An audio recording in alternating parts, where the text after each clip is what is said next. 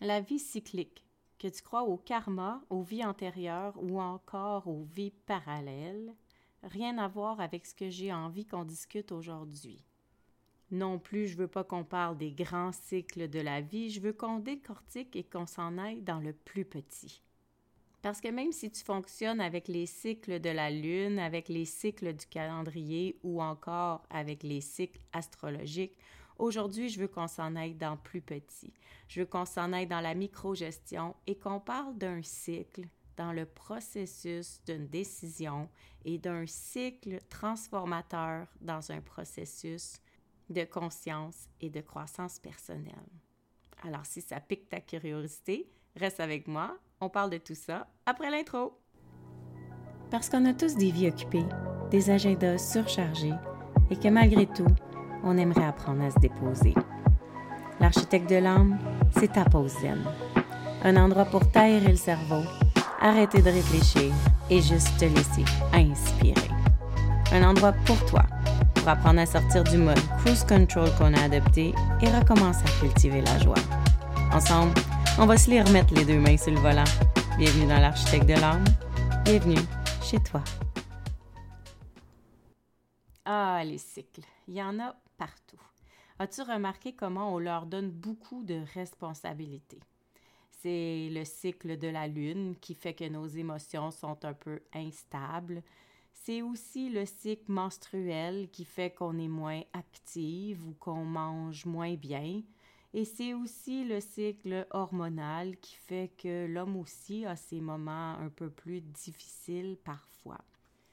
C'est aussi les cycles de la vie qui nous donnent l'excuse de ralentir, de grossir, de paresser, de développer des peurs ou même de s'isoler un peu plus.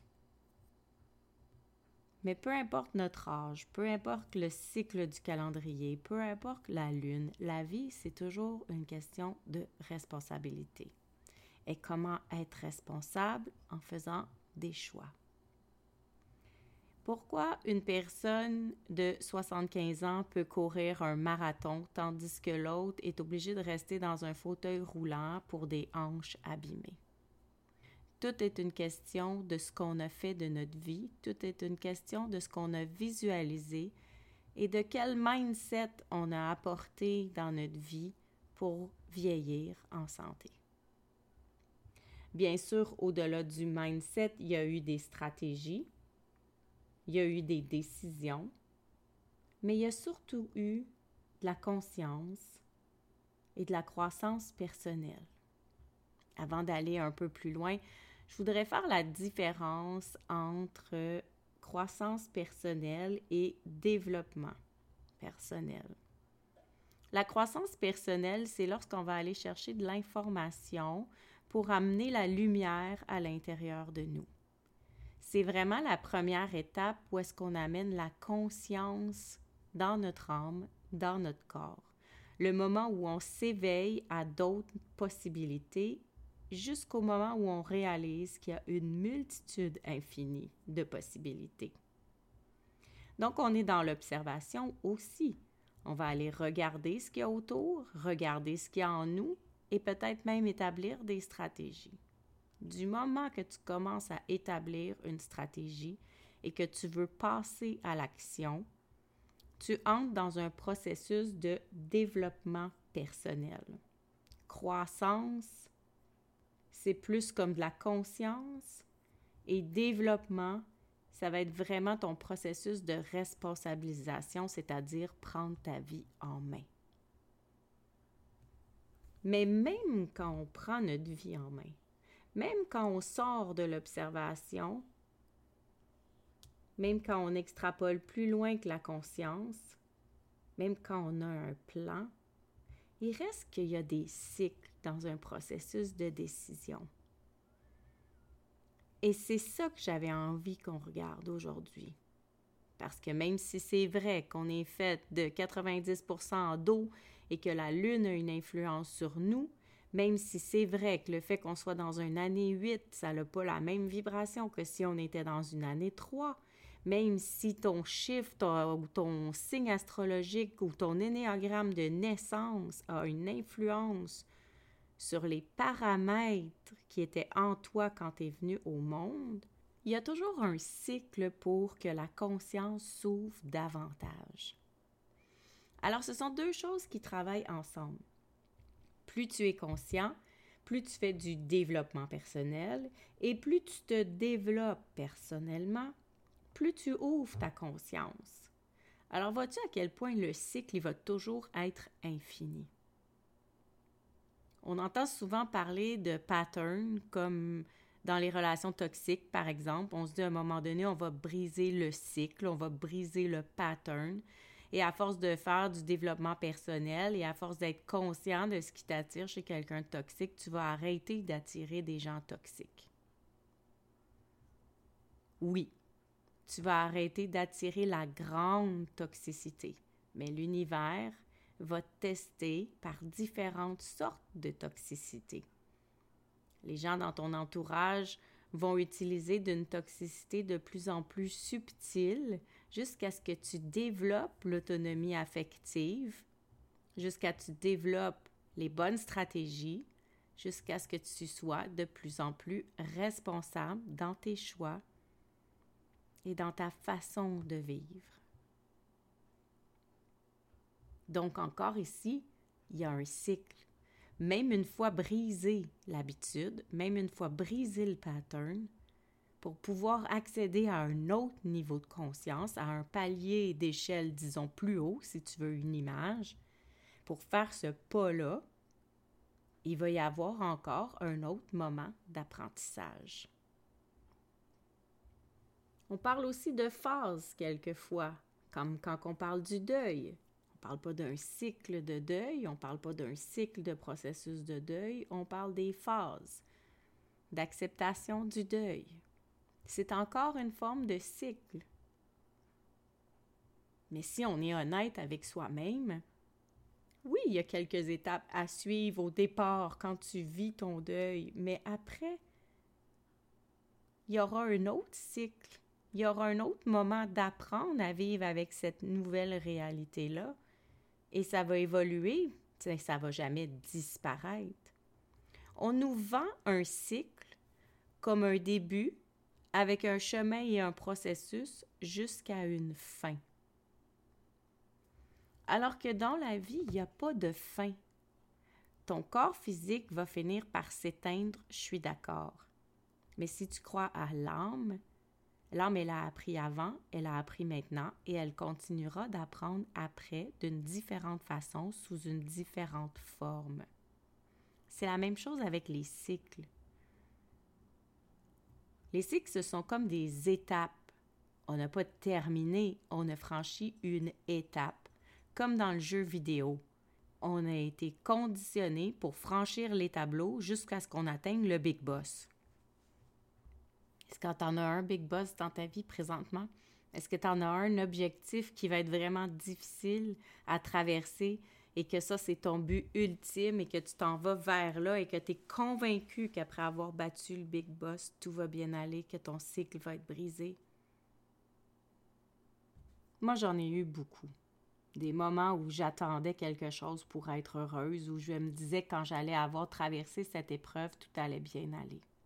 Mais plus j'enseigne les chakras, plus je me rends compte que vraiment tout est une roue. D'ailleurs, le système des chakras, on appelle ça la roue des chakras même si on se l'imagine ou on le visualise quand on veut le montrer en image sur une lignée de points lumineux le long de la colonne vertébrale, les chakras, ce ne sont que des énergies qui sont à l'intérieur et autour de nous. Une vibration qui émane de nous selon nos humeurs, nos énergies, notre vitalité. Et quand j'enseigne les chakras, j'ai souvent des gens qui me disent ben, quand je vais être rendu à telle étape ou quand je vais être rendu à maîtriser le chakra 7 ou quand je vais être rendu à maîtriser la Kundalini, je vais être bien, je vais être heureux et j'aurai plus de problèmes.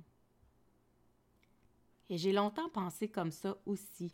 Le plus bel exemple, c'est quand tu laisses un conjoint et que tu penses que tous les défauts, tout ce qui allait pas bien, euh, pars avec lui et que tu te rends compte que finalement, soit que c'est l'envers du décor avec le prochain ou la même chose, mais en plus doux, en plus petit ou en pire. Et le système des chakras vient appuyer ma théorie qu'on doit oser se réinventer parce que le fait que ce soit une roue, l'enseignement des chakras vient juste nous rappeler, remémorer de revenir à la base tranquillement, souvent, chaque fois qu'on part un projet, chaque fois qu'on finit un projet, ou chaque fois qu'on a la chance d'avoir un peu plus d'énergie et qu'on veut implanter quelque chose de différent dans notre vie. Et ce qui est beau, c'est que la base du chakra, c'est le chakra Mulandhara, le chakra 1, le chakra racine, qui vient toujours, toujours nous parler de sécurité, d'ancrage et de sentiment d'appartenance. Et j'adore que tout part de là. J'adore que dans le fond, quand on est désaligné, quand on est désaxé, c'est simplement parce qu'on a oublié qu'est-ce qui m'apporte la sécurité. Qu'est-ce qui fait que je pourrais être plus ancré et surtout à quoi je pense que j'appartiens et est-ce que je me sens utile? Si tout part de là dans le système des chakras, est-ce que toute décision pourrait pas partir de là aussi? Moi, je t'enseigne toujours de mettre de la joie dans ton quotidien. Mais t'auras beau faire le bouffon, engager des clowns, t'acheter des ballons, il n'y aura rien qui va te faire sourire. Il n'y aura rien qui va t'amener du plaisir. Si ces trois besoins-là sont pas comblés.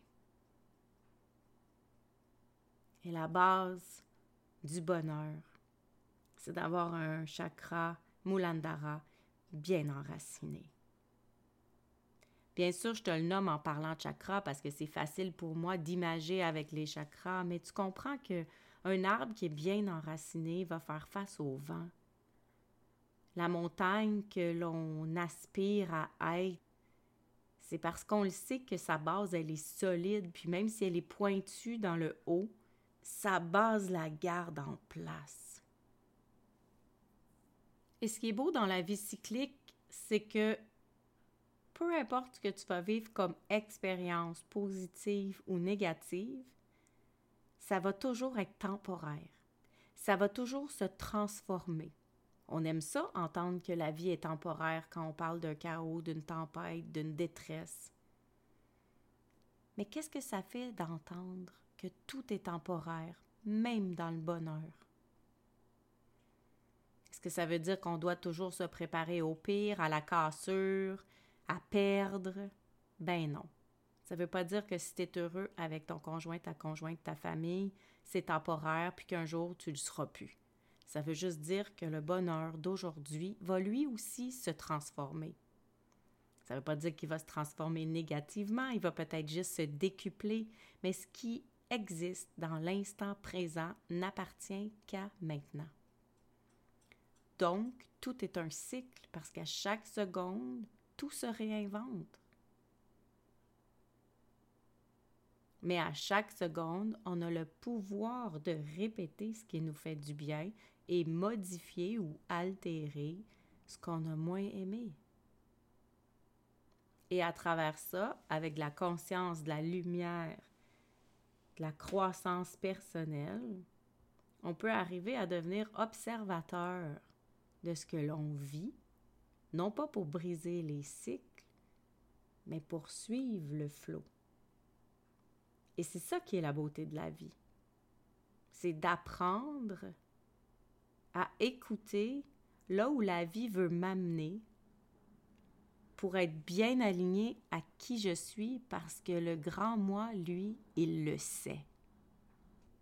Et c'est quand on arrive à se connecter à ce grand savoir qu'on peut arrêter de vouloir briser les cycles de la vie et qu'on peut commencer à apprendre à suivre le flot.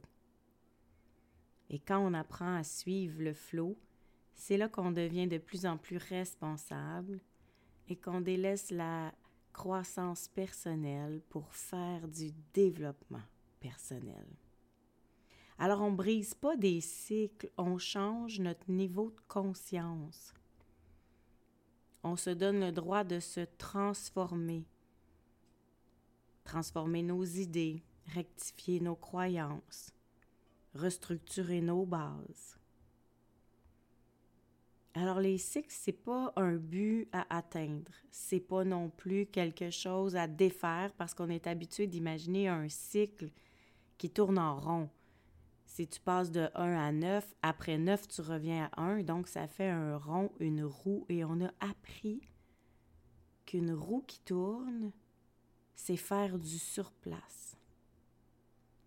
Mais avec la vie cyclique, on prend le temps de se rendre compte qu'on ne fait pas du surplace. On ne revient pas à la case zéro quand on revient vers le départ. C'est juste qu'on repart un cycle de conscience. Alors, dans un cycle complet, il va y avoir la lumière, la conscience, l'accueil, l'acceptation, la patience, beaucoup de temps qui passe, beaucoup de croissance, beaucoup d'essais-erreurs, une illumination, une transformation et un nouveau cycle va pouvoir repartir sur les nouvelles bases, les nouveaux ancrages, les nouvelles références qu'on a créées. J'aime ça démystifier le fait qu'on ne va pas du point A au point Z. On fait juste expérimenter. Un cycle, c'est un peu comme un ordinateur. Tu sais, l'ordinateur, il va pas toujours être nécessaire de le changer. Une fois qu'on a terminé d'utiliser notre ordinateur, on ne le jette pas au vidange pour en acheter un autre. On peut mettre des programmes dedans. Puis les programmes, ils vont s'installer, comme la conscience qui s'installe.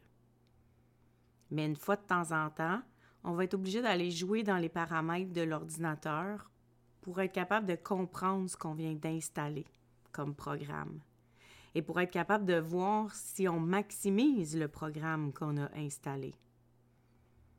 Une fois qu'on a rejoué dans les paramètres de l'ordinateur, on va aller jouer aussi dans le programme. On va lui faire faire des mises à jour. Peut-être qu'on va être obligé de downloader des compléments. C'est tout ça qui se passe en nous. C'est simple, simple, simple.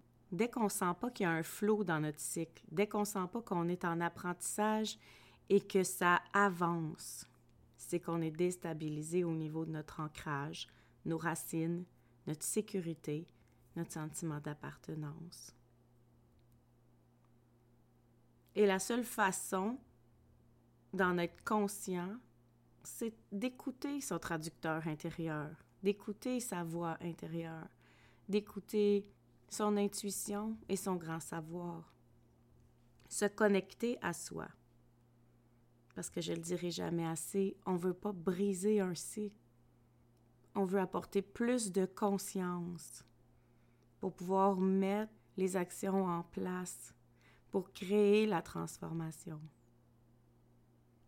Et il y a des cycles partout, aussi petits soient-ils. Ton enfant qui grandit, ta relation qui doit s'adapter, évoluer, changer.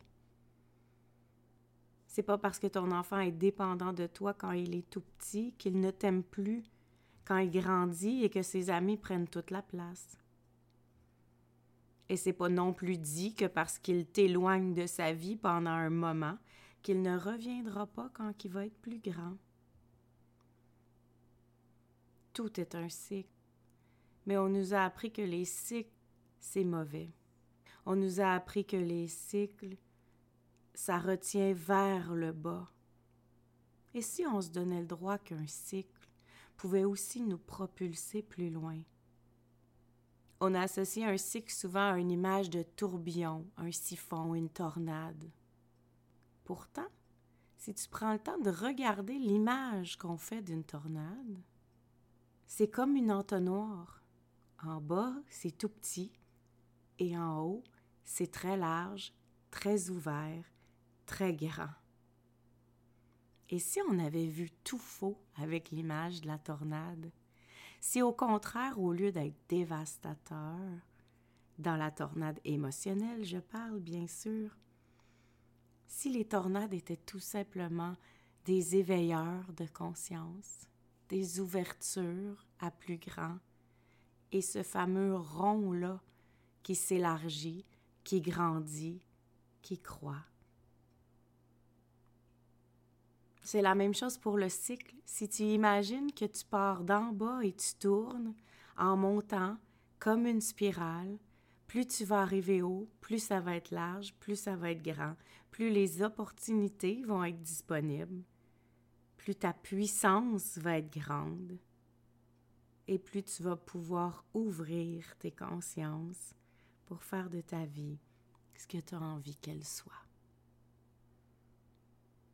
Alors, je te souhaite de prendre le temps de regarder où sont les cycles dans ta vie. Je te souhaite de prendre le temps d'amener de l'amour dans ces cycles-là, en sachant que de toute façon, tout est temporaire. Et surtout que de toute façon, tout est une expérience menant vers une transformation. Merci d'avoir été avec moi aujourd'hui. Je te souhaite une excellente semaine. Et n'oublie pas d'écouter les entrevues des autrices parce qu'elles, elles en ont vécu des tourbillons. Dans le hors-série, des autrices se mettent à nu pour la sortie du collectif des Lotus. Ce sont des entrevues où les femmes ont été dans des moments où elles croyaient qu'elles devaient briser un cycle. Et pourtant, il s'agissait simplement de se nourrir de là où elle était, de reconnecter à leurs racines, puiser l'énergie et la sécurité dans cet endroit plutôt noir et grandir. Alors ce sont des femmes qui se sont reconnectées à leurs racines pour pouvoir oser une transformation. Alors c'est directement en lien avec ce qu'on se raconte cette semaine et on est à mi-chemin dans les, euh, entrevues d'autrices. Et puis pour t'alléger un petit peu la tâche, tu vas remarquer que cette semaine, j'ai décidé de te mettre une autrice par semaine plutôt que deux parce que je t'ai entendu. Alors tu auras toujours les lundis ton moment privilégié avec moi. Et le jeudi, je te mets un épisode d'une entrevue d'une belle autrice dans le collectif Là où poussent les lotus. Merci d'avoir été là. À tout bientôt. Ah, gratitude fois mille d'avoir été ici. Ça me fait tellement plaisir de jaser avec toi. J'ai déjà hâte au prochain épisode. Entre-temps, si tu as envie d'encourager l'architecte de l'âme, va sur ta plateforme d'écoute préférée, laisse-moi un commentaire ou des étoiles.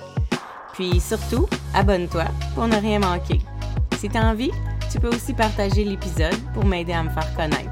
Place-le dans ta story en me disant ce qui t'a le plus touché aujourd'hui. N'oublie pas de me taguer melcy.soul.architect pour que je puisse aller liker et te répondre. Parce qu'à chaque écoute, tu reprends tranquillement ton volant vers la grande liberté. Cette liberté d'être, cette liberté de conscience, cette liberté de joie. Alors, si tu as juste une pépite à retenir aujourd'hui, ben c'est mon secret du bonheur, mon outil de gestion pour tous les soucis, ma phrase préférée. Écoute ton feeling. À tout bientôt. Love, Mel.